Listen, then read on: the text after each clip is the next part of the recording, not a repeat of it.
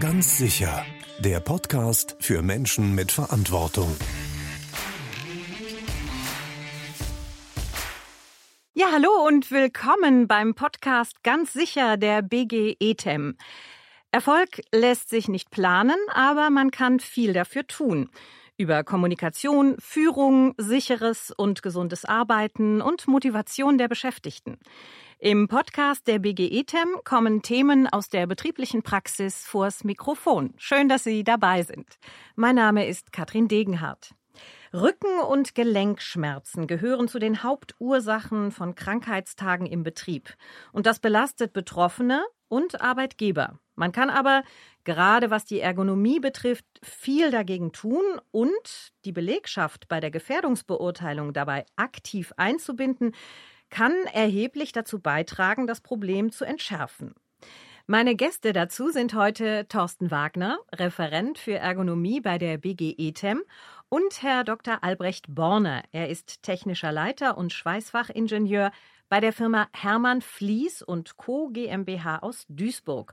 Und diese Firma ist übrigens Gewinner des Präventionspreises der BGE-TEM 2020 und hat genau zum Thema Muskel-Skeletterkrankungen einen tollen Best-Practice-Beitrag geliefert, den wir Ihnen gerne im Laufe des Podcastes vorstellen möchten. Bei welchen Tätigkeiten im Betrieb können denn überhaupt äh, Muskel-Skeletterkrankungen entstehen? Das hat ganz viel mit Lastenhandhabung zu tun. Immer wenn ich mit Gewichten zu tun habe, verstärkt das quasi eine unergonomische Situation. Das ist so eine Art Brennglas sozusagen. Das heißt also, ich kann mich unergonomisch bewegen und sobald dann noch ein großes Gewicht dazukommt oder häufig ein gewisses Gewicht dazukommt, ist das wie so eine Art Zeitraffer dafür und verschleißt unseren Körper besonders. Gibt es sonst noch äh, Auslöser für Muskel-Skeletterkrankungen?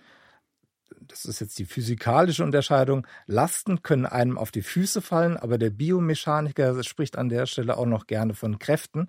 Das heißt also, wenn ich mit irgendwelchen schweren Gerätschaften hohe Kräfte ausübe, wie sie oft im Handwerk, wo ich mit irgendwelchen schweren Arbeitsgeräten irgendwie handhaben darf, äh, unterwegs bin, dann ist das genauso gut, aber Kräfte sehe ich nicht. Das ist der Unterschied zu den Lasten. Eine Palette voll Gewichten oder beziehungsweise Paketen, das sehe ich, da weiß ich, was ich getan habe, aber naja, der Schlitz in der Wand, für den Elektriker gesprochen, den, ähm, da sehe ich die Kräfte nur indirekt. Mhm. Viele Krankheitstage. Wie gehe ich da im ersten Schritt jetzt als Führungskraft vor? Als erstes wäre für mich die Ursachenforschung. Woran liegt das? Und da hilft natürlich diese Vorgehensweise oder die Denkweise mit der Gefährdungsbeurteilung. Das heißt, ich schaue mir erstmal die potenziellen Gefahren an dem Arbeitsplatz an. Und da gibt es auch Instrumente zum Beispiel, wenn es mir nicht direkt in die Augen springt, dass ich an der Stelle solche Instrumente zur Bewertung der körperlichen Arbeit heranziehe. Die Leitmerkmalmethoden zum Beispiel oder ein niedrigschwelligeres Tool, was wir bei uns im Hause jetzt gerade neu entwickelt haben, das ist der Ergo-Checker. Und auf die Art und Weise kann man durch kollegiale Beratung, sprich durch die Sicht eines Kollegen auf den eigenen Arbeitsplatz, vielleicht auch schon Dinge erkennen durch eine gewisse systematische Vorgehensweise, bevor etwas später mir auf die Füße fällt. Mhm. Jetzt kommen wir mal zu einem konkreten Beispiel und damit auch zu Ihnen. Herr Dr. Borner, bei der Umgestaltung von Arbeitsplätzen mit Gefährdungen für das Muskel-Skelettsystem sollen technische Maßnahmen grundsätzlich Vorrang haben vor organisatorischen und diese wiederum vor personenbezogenen Maßnahmen. Und dazu haben wir in Ihnen jetzt ein wunderbares Praxisbeispiel und dafür sind Sie auch unser Präventionspreisgewinner 2020 geworden. Sie sind Schweißdrahthersteller, die Firma Hermann Fließ und Co. GmbH in Duisburg. Und die hat vor Jahren von kleinen Schweißdrahtspulen, Gewicht circa 300 bis 500 Kilo, auf eine Gebindegröße von 1000 Kilo umgestellt. Und Ihr Unternehmen hat ja als Konsequenz aus dem größeren Gewicht der Spulen einen Beladewagen entwickelt, in den die Spulen mit Hilfe eines Gabelstaplers eingelegt werden. Naja, wir hatten gemerkt, dass wir die Spulen nicht genau genug vor die Maschine positionieren können, dass man sie einfach gerade reinrollen kann. Ein genaues Ausrichten der Spulen bei 1000 Kilo geht von Hand nicht mehr. Und deswegen haben wir diesen Beladewagen entwickelt, der sich mit einem Gabelstapler problemlos beladen lässt und dann über einen ausziehbaren Griff sich auch noch sehr einfach vor die Maschine stellen lässt, sodass die Spule exakt vor dem Arbeitsraum steht und dann wiederum von Hand sehr einfach in den Arbeitsraum reingerollt werden kann. Und wer ist jetzt auf die Idee gekommen? Wie, wie, wie hat sich das entwickelt? Ja, das hat sich eigentlich dadurch entwickelt, dass die Maschinenbediener uns sehr schnell vorgeführt haben, dass es ohne Hilfsmittel schlicht und ergreifend überhaupt nicht funktioniert und wir uns gemeinsam im Team überlegen mussten, was machen wir. Wir haben über viele Möglichkeiten nachgedacht. Schienen auf dem Boden, die das Positionieren helfen, die die Spulen führen, was wieder Stolperkanten sind, über die man purzeln kann. Und so haben wir das im Team Stück für Stück überlegt, wie wir damit umgehen, sind äh, über so eine Art Einkaufswagenlösung mit beweglichen Rädern haben wir angefangen, bis wir am Ende eine Lösung gefunden haben, die sehr einfach um einen Drehpunkt den Wagen dreht das Ganze ist ein bisschen iterativ gewesen, begleitet von einem, von einem Stahlbauunternehmen, die uns diese ganzen Lösungen auch zusammengebaut und zusammengeschweißt haben. Äh, und man muss tatsächlich sagen, das war ein wirkliches, echtes Teamwork in der gesamten Firma. Das wäre ähm, mit Einzelideen nicht möglich gewesen, sondern das ist ein wirkliches Potpourri aller Ideen, die da zusammengekommen sind. Da kommen wir gleich auch nochmal drauf zu sprechen, wie wichtig auch da ähm, sozusagen die Kommunikation zwischen Führungskräften und Mitarbeitern ist. Das ist ja immer wieder ein ganz wichtiges Thema, gerade bei diesen Verbesserungen in diesem Bereich. Ja, und eine schöne Möglichkeit, sein Know-how zu präsentieren und weiterzugeben, ist ja eben auch dieser Präventionspreis der BGE-TEM, der alle zwei Jahre verliehen wird und bei dem sich ja jedes Unternehmen ganzjährig bewerben kann mit seinen guten Ideen zum Arbeits- und Gesundheitsschutz. Äh, Herr Wagner, das ist natürlich auch sozusagen das Best-Practice-Beispiel, dieses Know-how auf diese Art auch an andere weiterzugehen und einfach auch Vorbild und Inspiration zu sein, oder? Definitiv. Also da gab es in der Vergangenheit relativ viele aus meiner Sicht äh, Preisträger, die da eine, eine sehr gute Haltung bewiesen haben, pfiffige Ideen bewiesen haben. Und an der Stelle ist es auch für mich bei Schulungen beispielsweise immer wieder so ein Anknüpfungspunkt, wo man Theorie und Praxis sehr schön an so einem Fallbeispiel mal darstellen kann. Jetzt kommen wir mal äh, zur Unterstützung durch die BGE-TEM. Also wir haben schon zur Gefährdungsbeurteilung einiges gehört. Gibt es da noch etwas zu wissen äh, zu der Gefährdungsbeurteilung? Also im Moment gibt es gerade, was die Muskel-Skelettbelastung angeht, einen gewissen Umbruch. Was heißt Umbruch? Es gibt neue Instrumente, neue Methoden, mit denen wir Arbeitsplätze uns ansehen, betrachten. Und ähm, in der Richtung hat auch die BGE-TEM beispielsweise aufgrund dieser neuen Methoden auch äh, ein neues Seminar im Angebot, um beispielsweise dann die Versicherten beziehungsweise die Multiplikatoren aus den entsprechenden Betrieben zu unterstützen, wie man mit diesen Methoden gut an, also umgehen kann. Das ist das Seminar 435 von uns. Mhm. Seminar 435 merken wir uns auf jeden Fall. Gibt es darüber hinaus noch andere Unterstützung? Natürlich. Also wir beide hatten uns ja zum Beispiel kennengelernt, als ich aktiv angefragt wurde. Da gab es einen Arbeitsplatz. Ein Mitarbeiter konnte nicht mehr an diesem Arbeitsplatz arbeiten. Der Herr Borner hatte sich dann an meinen Kollegen aus dem Außendienst gewandt und der hatte wiederum dann den Kontakt zu mir hergestellt und wir waren dann gemeinsam vor Ort gewesen, haben uns den Arbeitsplatz angesehen, haben über Umsetzungsmöglichkeiten, über Veränderungen an dem Arbeitsplatz, über Gestaltung gesprochen. So kamen wir dann letztendlich in Kontakt. Ich glaube, der Arbeitsplatz wird damals aber nicht umgestaltet. Der Mitarbeiter hat einen anderen Arbeitsplatz genau. gekriegt. Aber auch das ist natürlich eine, eine Unterstützung von unserer BG, dass ich halt als Berater deutschlandweit unterwegs bin und äh, dort auch vor Ort helfe, wenn es nicht über Telefon oder Webmeeting oder ähnliche Varianten gehen sollte. Mhm, da haben Sie sozusagen meine Frage vorausgenommen. Das war nämlich jetzt auch eine Frage an Sie, Herr Dr. Borne. Die Zusammenarbeit mit der BGE-TEM, ähm, wo Sie jetzt Unterstützung bekommen haben, haben wir schon gehört. Aber so grundsätzlich, wie sehen Sie dieses Verhältnis mit der BGE-TEM, Hilfesteller, Unterstützer? Also ich kann eigentlich ganz klar sagen, ich habe vor 20 Jahren bei Fließ angefangen und da war der Aufsichtsbeamte der BG immer eine gefürchtete Person, der mit sehr strenger Miene durch die Hallen ging und mit sehr langen Korrekturlisten uns in die Arbeit entlassen hat. Das muss ich sagen, hat sich über die Jahrzehnte völlig gedreht.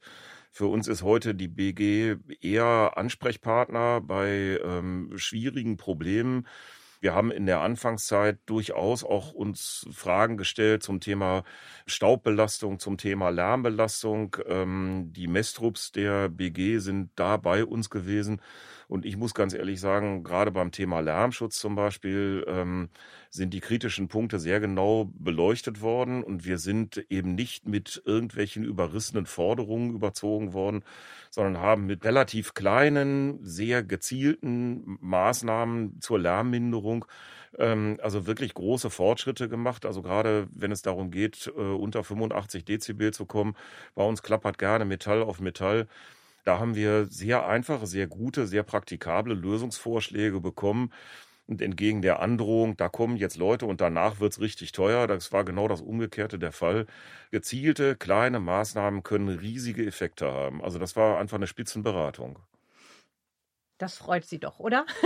ich höre das natürlich gerne. War jetzt nicht der Lärmspezialist, der mhm. im Haus war, aber ähm, bei einem der Besuche hatte Herr Borner mir auch eben diesen Umbau vorgestellt, wo ich dann auch gesagt habe, hier, das ist eine tolle Idee, lass uns das mal schauen, ob man das irgendwie vielleicht auch zu einem Präventionspreis anbieten kann. Und war ja auch entsprechend gut angekommen. Wir haben bei der Firma Fließ, sage ich mal, schon eine relativ hohe Kultur der Prävention im Betrieb. Aber äh, wie unterstützen Sie denn Unternehmen, ähm, wenn da noch mehr Bedarf in diese Richtung ist oder vielleicht auch noch nicht das Bewusstsein dafür?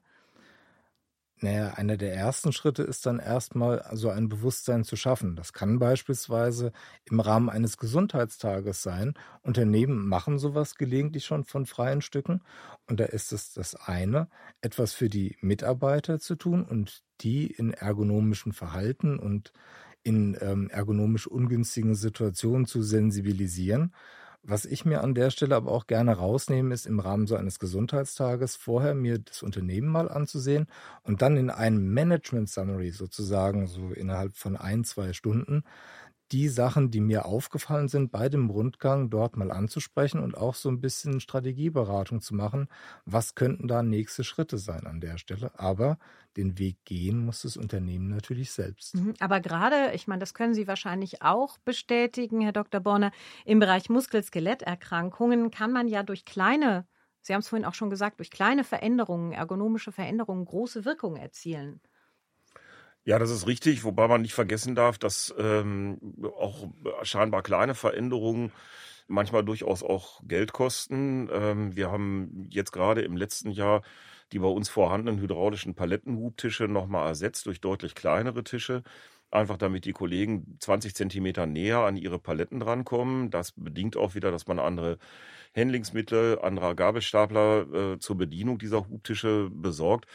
Fakt ist, das kostet Geld, aber gegenüber den Ausfallzeiten, die wir teilweise haben, gerade wenn es um Muskel-Skeletterkrankungen geht, glaube ich, dass das Investment sind, die nicht kalkulierbar sind, die sich aber trotzdem auszahlen. Können Sie das bestätigen, Herr Wagner? Das, das sehe ich genauso. Also es gibt in den Gestaltungslösungen, also gerade wenn ich jetzt auch Geld in die Hand nehmen darf und nicht einfach Ergonomie für 0 Euro bekomme, wenn ich jetzt einfach nur ein Regal anders umsortiere und schwere Gewichte eher so in die niedrigeren Positionen bringe, anstelle von diese über Kopf in irgendein Regal einzusortieren. Das ist so Ergonomie 0 Euro den einfachsten Fall, wo ich eine Ergonomieverbesserung habe und gleichzeitig aber auch noch eine, einen wirtschaftlichen Benefit habe, weil ich entsprechend schneller arbeite, eine bessere Qualität habe, dadurch Nacharbeit wegfällt zum Beispiel. Das sind so Geschichten, das sind meistens die ganz einfachen Fälle. Also da sagt man das den Leuten und die nehmen das auch sofort an. Wieso sind wir nicht selbst drauf gekommen? Und dann läuft das eigentlich. Dann ist es nur eine Frage von Geld und wie schnell habe ich die Summe bereitgestellt entsprechend und es amortisiert sich in der Zeit.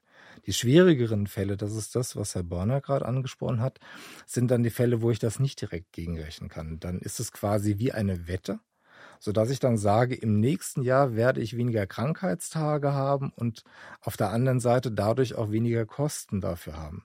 Diese Wette kann natürlich nach hinten losgehen, weil es natürlich noch andere Möglichkeiten gibt, warum Leute krank werden. In Corona-Zeiten ist es sehr offensichtlich, aber auch vor Corona-Zeiten kann die nächste Grippewelle da auch einem schon die Wette verhageln und man hat eigentlich alles richtig gemacht. Das heißt, Ergonomie ist eigentlich oft so eine Investition in die Zukunft, aber sie wird sich nicht unbedingt im nächsten oder übernächsten Jahr rechnen, sondern erst in der Folge. Sie können aus eigener Erfahrung sagen, Herr Dr. Borner, dass auf jeden Fall das Unternehmen da einen Mehrwert von hat. Also zumindest sind wir davon fest überzeugt. Ähm, wir reden ja in diesen Projekten auch mit unseren Mitarbeitern. Wir haben eine Menge langjähriger Campen, die uns auch ganz klar bestätigen, dass wir ergonomisch auf dem richtigen Weg sind. Wir kommen aus einer Zeit des Arbeitskräfteüberschusses, wo wir die Leute gerne auch versucht haben, früh zu verrenten. Wir sind, wir denken, müssen ja heute anders denken. Die Kollegen müssen bis 67 arbeiten und wir als Arbeitgeber müssen zusehen, dass das auch körperlich durchhaltbar ist. Und teilweise gibt es halt auch das Fachkräfteproblem. Das heißt, die Leute, die ich habe, wenn ich auf die nicht aufpasse in gewisser Weise, kriege ich nicht so schnell jemand Neues von der Straße. Das ist dann wiederum die andere Schiene, die sich so als parallele Entwicklung zu einem demografischen Wandel noch dazu ergibt. Und ja, also im Moment spüren die ersten Unternehmen schon die ersten Anzeichen dafür. Das kann manchmal einfach eine bestimmte Unternehmenssituation gewesen sein, nach dem Motto, ich bin durch eine Insolvenz gegangen, wer wird entlassen? Ach, die Jungen, die schnell noch andere Arbeitsplätze finden, wen habe ich übrig behalten? Die Altgedienten sozusagen. Und da steigt mein Durchschnittsalter meiner Belegschaft auf einmal sprunghaft an. Und ja, dann darf ich dann schauen, wie ich mit der Truppe dann entsprechend noch meine Aufträge umgesetzt bekomme. Also langfristiges Denken lohnt sich auf jeden Fall, äh, auch was eben äh, das Thema MSE angeht und was das Thema Ergonomie angeht. Ja, wir kommen nun zu unserer Schlussrunde und die lautet ganz spontan. Ich werfe Ihnen einen Begriff zu, der mit unserer Thematik zu tun hat und Sie antworten mit ein bis zwei Sätzen. Sind Sie dazu bereit? Ja. War das schon die erste Frage? Wir fangen jetzt damit an. Mein erster Begriff, den werfe ich Ihnen zu, Herr Borner, ist Zuhören. Ja, zuhören ist wichtig, dass wir als Führungskräfte wahrnehmen, wo unsere Mitarbeiter ihre Probleme haben. Letztendlich die arbeiten an ihren Arbeitsplätzen, an ihren Maschinen und können am besten beurteilen, was gut funktioniert und was nicht gut funktioniert. Herr Wagner, Hilfe. Hilfe zur Selbsthilfe wäre das Motto meines Jobs sozusagen. Und der Weg dahin, den schaut man dann gemeinsam, was geht und was nicht geht. Herr Borner, Austausch. Wir tauschen uns regelmäßig mit unseren Mitarbeitern aus. Wir kennen die gut, wir sind ein Mittelstandsbetrieb, wir sehen zu, dass wir mit ihnen äh, ihre Sorgen und Nöte uns anhören und uns auch umgekehrt den Kollegen vermitteln, wo die Sorgen und Nöte der Betriebsleitung sind. Herr Wagner, lernen. Ist ganz wichtig, damit nicht aufzuhören. Herr Bonner, Kommunikation.